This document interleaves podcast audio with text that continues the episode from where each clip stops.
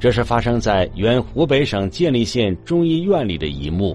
画面中，这名身穿绿色短袖上衣的男子，在当天下午两点三十五分进入到了这家医院产科的一间病房里。这名男子在进入案发现场的时候，形态很不自然，比较心事重重的。一分钟后，两名女子和一名男子从这间病房里慌慌张张的跑了出来。其中那名年轻一些的女子还怀有身孕。我当时就在隔壁房里面，隔壁房里面帮别的病人做那个护理、做治疗，然后，但是我听见有那个像有东西摔落的声音。病房外的一些患者家属也听到了类似的声音，他们都来到了那间病房的门口查看情况。很快。那名身穿绿色短袖上衣的男子手里拿着一把匕首，大摇大摆的从病房里走了出来，气焰嚣张，手持把水果刀，嘴里叼着根烟，从案发中心现场向外逃跑。该男子离开后，围观的群众和医护人员进入了病房，眼前的情景让所有人大吃一惊。我就进来看见那个。患者他倒地，就这样倒在地上，在差不多这块位置就倒在这里，倒这里我就赶紧我就去呼叫医生。当时也挺吓人的，那个因为这里有一刀嘛，那个肠肠子都流出来了，因为那三刀都挺致命的，一刀在心脏，腹部一刀，还有身上一刀。我们来的时候人就已经不行了。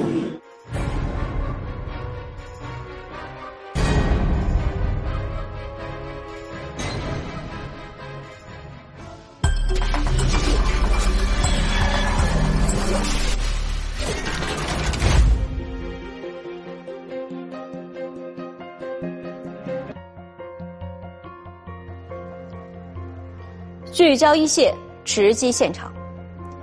这是发生在二零一二年的一起持刀杀人案。作为亲历者之一，护士小周现在回想起当年的情景，仍然是心有余悸。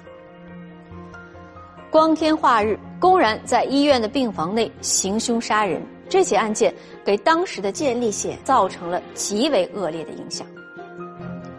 案发之后，建立警方第一时间赶到医院展开了调查，发现死者名叫阮红，杀害她的那名身穿绿色短袖上衣的男子是她的丈夫，名叫娄虎昌。第一时间就确定了嫌疑人的身份，建立警方以为很快就能够破案了，可是谁都没有想到，娄虎昌在逃跑之后就失去了踪迹。警方苦苦搜寻，一直都没有找到他的下落。那么，老虎昌为什么要杀害自己的妻子呢？他在杀人之后，又逃往了何处呢？一起进入今天我们关注的事件，了解他的来龙去脉。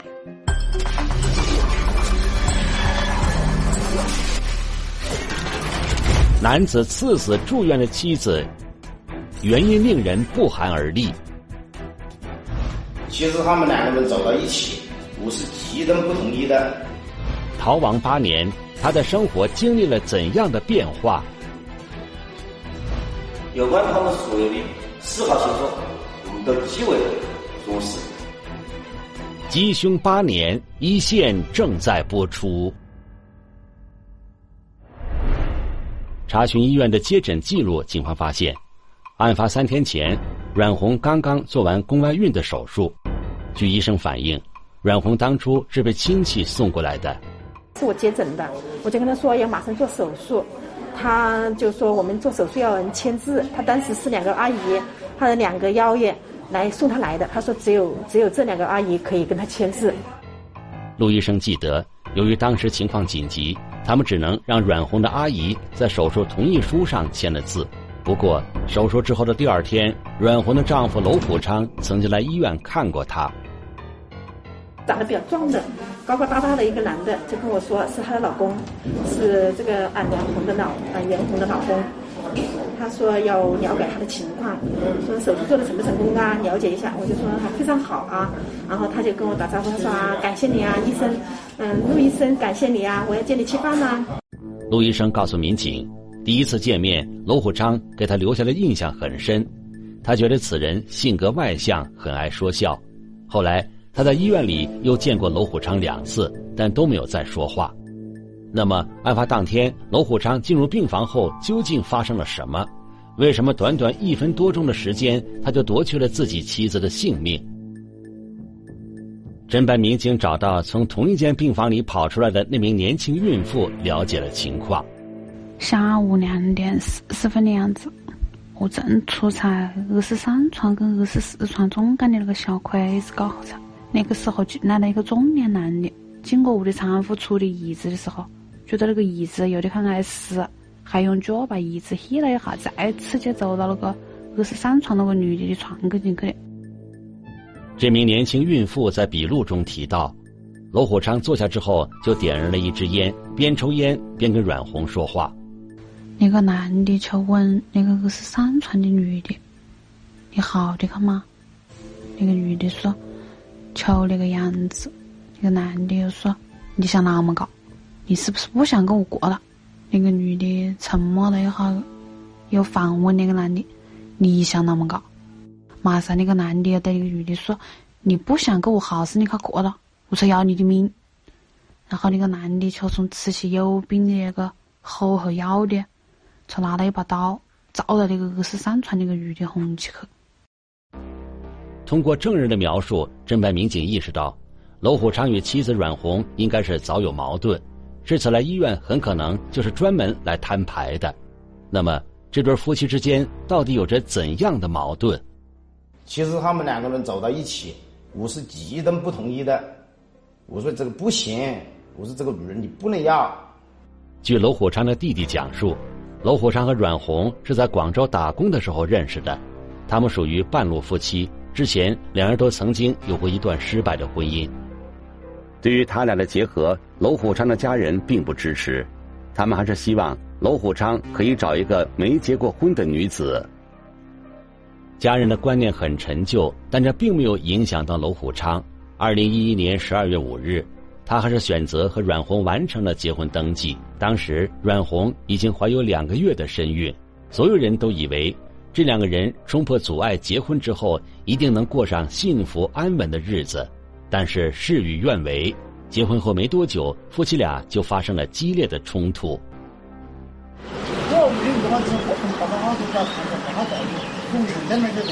你从噻，他做事就断了，好把你你那个呢？我骑着车，车到我。是的。那个有，你说你你你为啥要报警呢？被打之后，阮红和家人报了警。当年的接警记录显示。二零一二年二月二十三日十三时许，罗虎昌因怀疑其妻阮红有外遇，将其反锁在房间内，用皮带、皮鞋殴打。经法医鉴定，阮红的伤情程度为轻伤。我估计就是我的那个嫂子啊，跟我哥哥结婚，没跟他的情人跟他说清楚，就说我已经结婚了，你就再不要纠缠我了嘛。而据阮红的家人反映，阮红是否有外遇，他们并不清楚。娄虎昌当时也没有拿出实质性的证据。这次被打之后，阮红在娄虎昌母亲和村干部的陪同下，到当时的建立县中医院将腹中的胎儿给引产了。当时呢，他脸上啊都有那种青青青青的斑痕，他就跟我们讲过，是她老公家暴，家暴打了她。当时帮阮红做引产手术的也是陆医生。陆医生还记得，当时阮红脸上的伤很明显，阮红还曾亲口对他说不想要这个孩子了，想跟丈夫娄虎昌尽快分开。在我做了引产术后不久，在外躲避了一个多月的娄虎昌，也从广东返回建里，并到我的娘家软硬兼施，甚至用碗砸伤脑壳的卑劣伎俩逼我父母就范。对此，我和我的父母均予以拒绝。随后，娄虎川又请出了村书记和楼氏的组长一起到我娘家做工作，我才勉强回到娄家。在这份阮红当年写成的书面材料里，她提到，回到娄家之后，她跟丈夫娄虎昌过了一段安稳日子。她原本以为娄虎昌会改过自新，学会控制情绪，但没想到仅仅一个多月之后，她再次遭到丈夫的残暴殴打。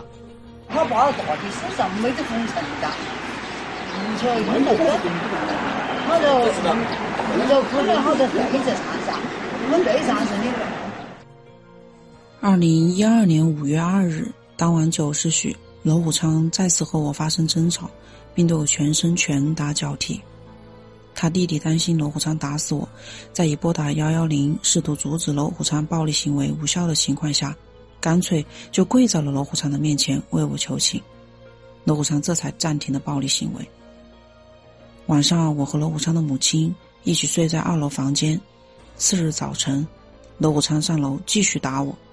后面又将我拖到门外的水泥路上打，甚至还用螺丝刀朝我的大腿上捅。幸亏村书记及时报警，我才死里逃生。这次，阮红的伤情被鉴定为轻微伤偏重。二零一二年五月三十一日，当时的建立县公安局决定对娄虎昌涉嫌故意伤害一案正式立案侦查。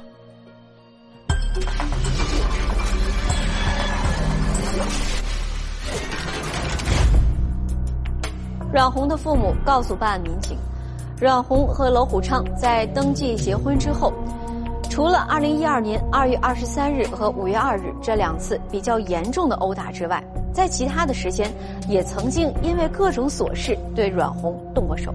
他们真的是一忍再忍，只是想让娄虎昌尽快的放手和阮红离婚。但是，没有想到，2012年的5月30日，阮红竟然被查出了宫外孕。她只能在亲戚的陪同下，再次来到了当时的建立县中医院做手术。手术做完的第三天，阮红还没有出院，娄虎昌就残忍地夺去了阮红的性命。那么，在惨案发生之前，娄虎昌和阮红之间到底有着怎样的矛盾呢？我们来听听本案涉及的相关各方声音，解开疑问，还原真相。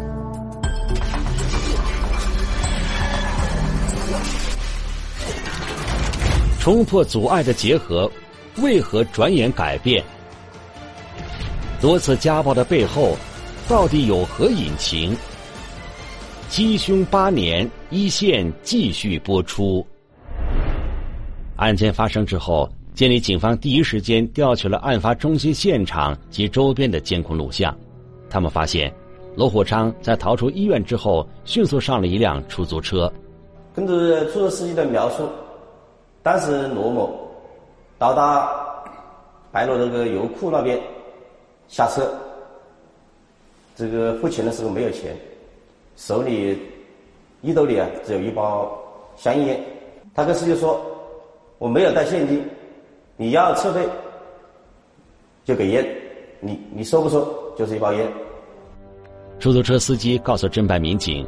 当时，娄虎昌坐到了建利县白罗镇的长江边，给了他一包香烟，就下车了。至于后来此人去了哪里，他就不清楚了。那个地方就是我们建立的最南端的一个乡镇白罗镇，有山有林有住宅，因为是江边，比较偏僻，这个住户很零散，没有也没有监控条件。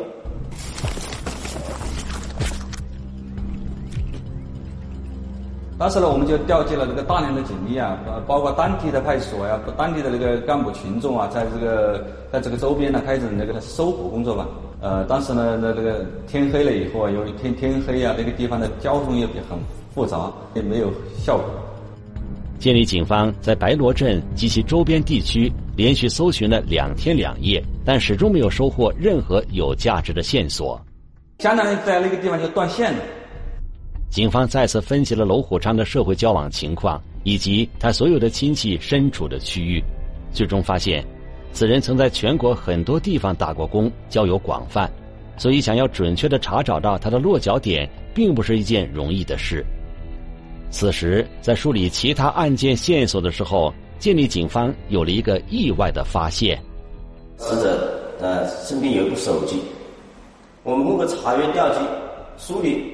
手机内容信息，发现被害人冉某和犯罪嫌疑人罗某之间还有一个呃可疑的人员，就是陈某。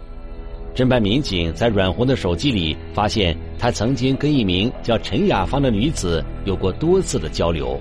从聊天记录中，民警意外的发现，这个陈雅芳和嫌疑人娄虎昌的关系很不一般。美女你好，娄虎昌跟你在一起吧，别担心也别惊讶，我没恶意的，因为我什么都不在乎了。别提这个人了，他不在这。怎么会不在你那呢？我知道他一定在你那的。没关系，我跟他的噩梦已经过去了。我只想以一个朋友的身份和你聊聊。这段对话发生在二零一二年五月十八日，也就是阮红第二次被娄虎昌殴打的半个月之后。此时，侦办民警并不清楚阮红是如何知道陈雅芳的。不过，从他们之间的对话中可以看出，陈雅芳并不否认娄虎昌和他的关系不一般。通过查询聊天记录，侦办民警很明显的感到，陈雅芳对阮红的突然出现感到有些意外，同时，他也因为娄虎昌的花心而非常生气。应该说，陈雅芳在聊天中表现出了对娄虎昌很深的感情和依恋。爱一个人是这样的，我是最受伤害的，就像他爱你一样，喝醉了还在叫你的名字。这个陈某呢？呃，在认识这个罗某之前呢，他应该在我们店里的某洗脚城呢打工。呃，这个罗某呢，呃，有时在店里洗脚，这个到这个洗洗脚城呢洗脚的时候，就这样认识了陈某。后来就后来就发展成了这个情人关系。案发之前，这个陈某呢就应该在广州啊，广州务工。呃，我们就分析呢，这个罗某去广州啊找这个陈某的可能性很大。娄虎昌消失的地点位于白罗镇的长江边，对岸就是湖南的岳阳市，而岳阳正是当时从建立县去往广州市的必经之路。基于娄虎昌与陈雅芳的特殊关系，建立警方判断，娄虎昌逃往广州去找陈雅芳的可能性很大。于是专案组立即派出多路民警前往广州展开了搜寻。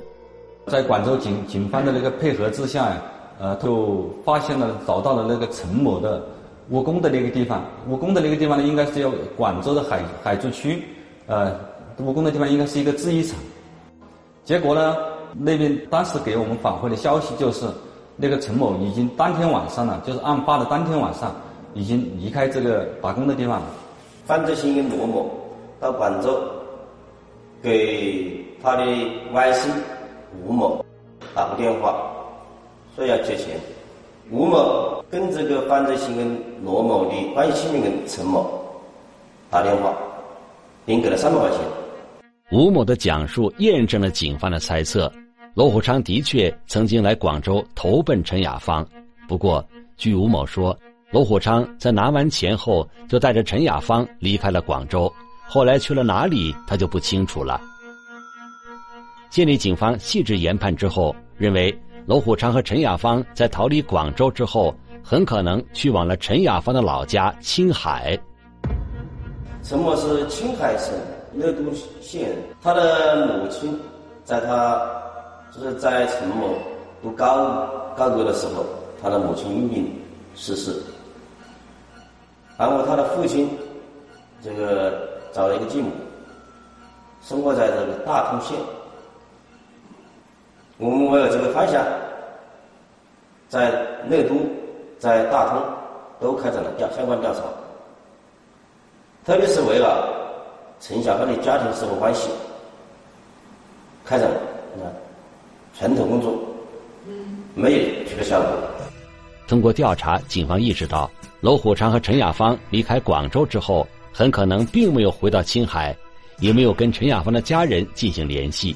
我们就那个进入了这个我们的日常的那个追逃工作。一方面呢，呃，每一年呢都到了这个罗某的家里，呃，那个去调查了解情了解情况。呃，另外另外呢，在那个受害人呢任某的家里，呃，也也去了解一下，呃，这个他们所了解的情况。二零一三年的夏天，在案件发生的一年后，侦办民警获得了一条令人意外的消息。发现了一个犯罪嫌疑人的姐姐的时候交往方向有指向个人目的。我们获得这个信息以后，大为兴奋。呃，因为陈某在个人莫工作过，是青海人，而且这个个人莫，我们认为啊很适宜逃跑。侦办民警认为，格尔木市地处偏僻，很适合这两个人躲避隐藏。可是，当他们到达格尔木并进行了一番调查之后，却仍然没能找到这两个人的踪迹。时间又过去了一年，二零一四年，建立警方收到了吉林警方发出的通报，通报称，当地发生了一起盗窃案，在案发现场的监控录像中可以看到嫌疑人的影像，而这名嫌疑人的体貌特征与娄虎昌极为相似。我们得到这个线索以后，立即联系当地警方。我们得到这个视频以后，迅速开展侦破。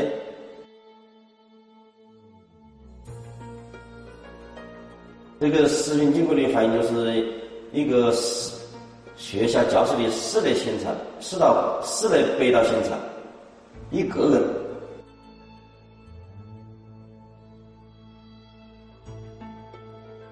非常相似。当时的助理领导啊，组长要我们立马动身，呃，坐飞机前往，因为这么多年的追查工作，我们都没有呃取得实际效果。为了慎重起见，我们的这个视频开展开展了仔细的核查，我们筛选了几名与犯罪嫌疑人罗某啊非常熟悉的本地人。对事情进行甄别，结果经过辨认了，不是犯罪嫌疑人。一次次失望，又一次次重燃希望。从案发那天开始，建立警方始终没有放弃对娄虎昌和陈雅芳二人的追捕。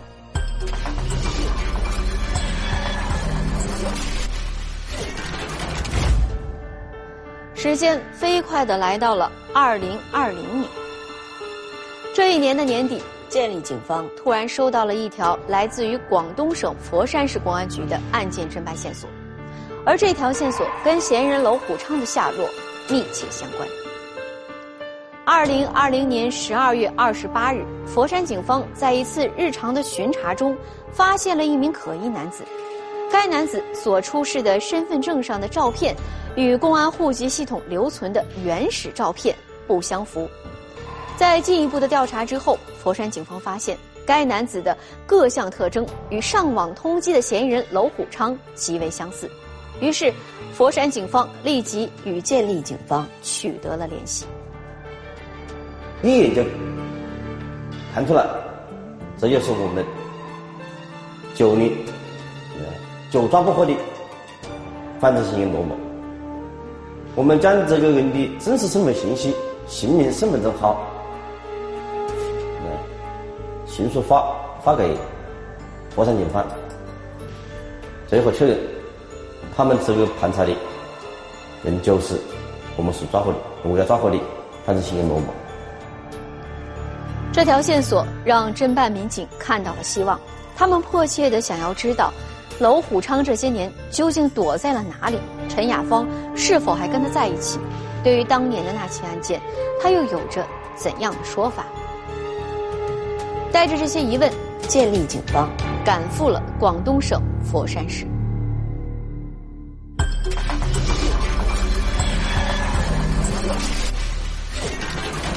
八年追凶，真相即将浮出水面。多年陪伴，到头来终成枉然。缉凶八年，一线继续播出。好的，自己先生。好了，来，你叫你叫什么名字啊？罗火枪是不是？啊是不是？二零二零年十二月二十八日，在确认了嫌疑男子的真实身份之后，佛山警方立即控制了娄虎昌。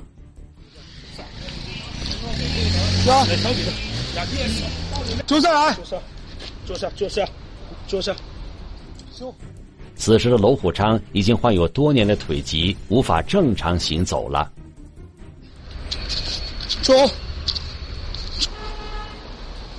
民警发现，在娄虎昌的身边还有一名女子陪伴。在警方控制了娄虎昌之后，该女子仍然没有离去的意思。这个女人当时也是持有另外一个身份证。当地警方把他们两个人的照片同时发给我们，同时发给我们。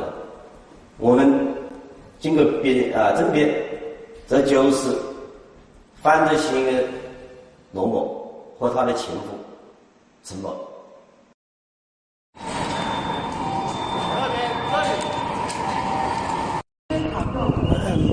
由于停站时间很短，请分别从不同的身份上说。二零二零年十二月三十一日。嫌疑人娄虎昌和陈雅芳被侦办民警带回了建立。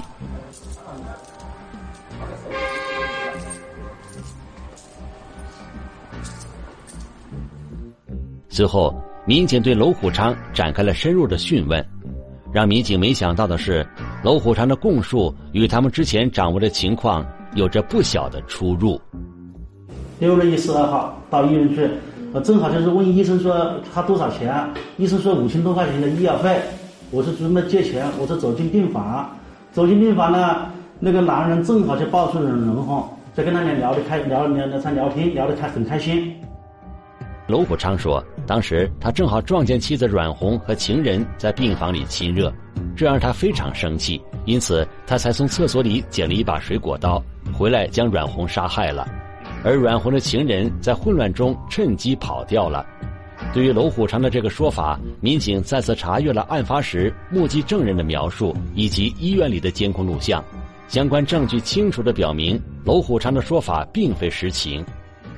他们模模糊糊就是听见他说这个话嘛，就说让他撤诉，两人聊的时候可能聊得不愉快，他让他撤诉，然后那个他，嗯，那个患者就不肯撤诉。他说这话威胁他的时候，肯定他以为他是吓唬他，没有想到他真的会拿刀出来杀他嘛。在随后的调查中，警方逐步查明，嫌疑人娄虎昌之所以会对妻子下狠手，直接的原因很可能是因为他知道了警方正在调查他涉嫌故意伤害妻子阮红的相关事实，他希望阮红能够站出来去跟警方求情，撤销立案。在遭到妻子阮红的拒绝之后，恼羞成怒的娄虎昌最终选择了报复杀人。得手之后，娄虎昌逃离了医院，搭乘一辆出租车去往了长江边。我也没办法，我只是神车，就是在那个建设的工地那个地方，我就神车的就奔了一个油谷，要找了两根绳子，把身上的衣服脱掉，用那个胶带装起来，就把那个水果刀就扔到江里去了。扔到江里去，我就渡江过去了。娄虎昌在江里游了几个小时，到了湖南省岳阳市，而后又乘车去往了广州，找到了陈雅芳。我见到他的时候，晚上我就说你去自首，他说自首会没命。我看他情绪很不稳定，他说自首会没命，我就看他好像很可怜的样子。陈雅芳告诉侦办民警，那一刻情感因素充斥着他的大脑，让他在面对落魄无助的娄虎昌时，彻底丧失了理智和底线。我觉得他，他做了那个事情以后，已经众叛亲离了嘛，是不是？啊一般的人都不会理他了，所以他就是一种，我就害怕他要是自杀了怎么搞啊？万一走上绝路了怎么搞啊？据罗虎昌交代，他和陈雅芳离开广州后，先后到过河南、湖北、浙江、江西等地。后来，他们在江西省新余火车站附近捡到了一件丢弃的衣服。并在衣服的口袋里发现了有两张身份证。从那以后，他们就开始利用这两张身份证过起了隐姓埋名的生活。那时候，我也就是说，天天提心吊胆，特别是治安队啊，或者当我们厂里头检查那个身份证啊，感觉是我特别害怕，时刻都是心里都是有这个，如果我有我的新产品的话，我都可能是应该是在那个就是这上面也有。实施的就是担心这个事情吧，生产病可能就引发了生产病。在逃亡期间，嫌疑人娄虎昌由于长期处于高压状态，又干着繁重的工作，患上了包括心脏病、高血压在内的多种疾病，并且因为一次脑中风的后遗症，导致一条腿落下了残疾。如果说是到大医院的治疗的话，我肯定不会留下这个长期，就是应该会好一点吧。病痛缠身的娄虎昌之所以还能隐藏这么久，与陈雅芳的陪伴和掩护有着重要的关系。这个曾经被娄虎昌背叛的女人，在八年多的时间里突破法律的底线，跟娄虎昌一起过着居无定所的逃亡生活。在外人看来，陈雅芳的行为既不理智又不正确。那她本人又是怎么想的呢？他说：“我一个西北人，又没有什么谋生技能，他说个和范正元罗某在一起，嗯，通过这个勤劳还可以赚钱，还可以生存。他是啊，抱着这么一个心态。陈某觉得罗某是一个很有工作能力，而在他眼里，罗某是一个很完美的人，所以陈某对罗某的感情。”是一个偏离的感情。对罗某的追逃，可以说用六个词概括，就是什么呢？用心、用脑、用力，强化部门协作，强化这个科技追逃。只要我们全力以赴，都能确保最好的绩效。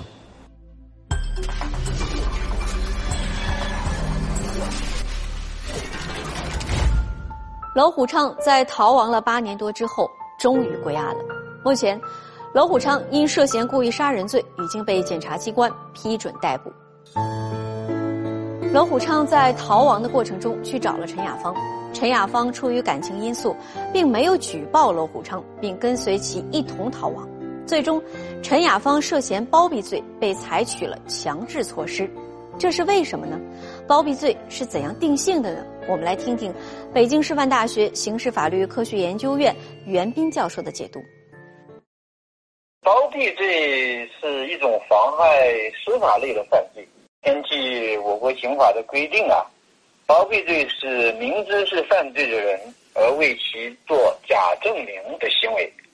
那么现在刑法上对于包庇罪的这个做假证明，一般采用的是一个扩大的解释，不限于狭义上的做假证明，也包括那些帮他掩饰身份呐，或者是提供了其他相关帮助的行为。所以，对于包庇罪的认定的核心，一个就是你要知道这个人是一个犯罪的人；第二个就是你在知道的情况下还给他提供了一些呃掩饰身份呐这一类的行为。那么这个案子里面，这个犯罪嫌疑人陈雅芳，在过去的八年时间里面，他有一系列的带有帮助性的或者是掩饰身份性的行为，包括借钱给他，然后用自己的身份。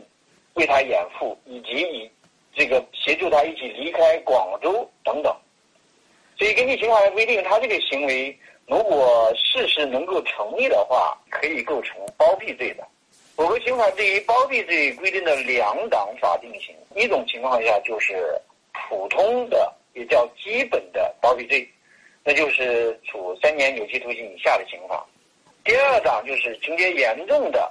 它是作为一个加重处罚的情形，是三年以上十年以下有期徒刑。对于这个包庇罪情节严重，那一般来讲，它主要考虑，比如说包庇的对象，比如说是不是所犯的罪行特别严重，或者是多次犯罪，或者是包庇的是多人，啊，这种情形也可以根据包庇的后果，如比如说被包庇的犯罪分子又因为他的包庇逃避法律的追究，然后又实施其他犯罪等等。可以综合这些呃行为表现来进行判定。罗虎昌也许跟妻子阮红有矛盾，但最开始的时候，他就不应该用家暴的方式来处理，这只会让事情更加恶化。八年多的逃亡生涯，有家不能回，有病不敢治，这怨不了别人，是他自己的选择，也是他必须承担的代价。同样，还有陈雅芳。自以为是在为感情付出，实际上，这绝不是他唯一可选的路。一份偏离正常轨道的感情，也彻底葬送了他的人生。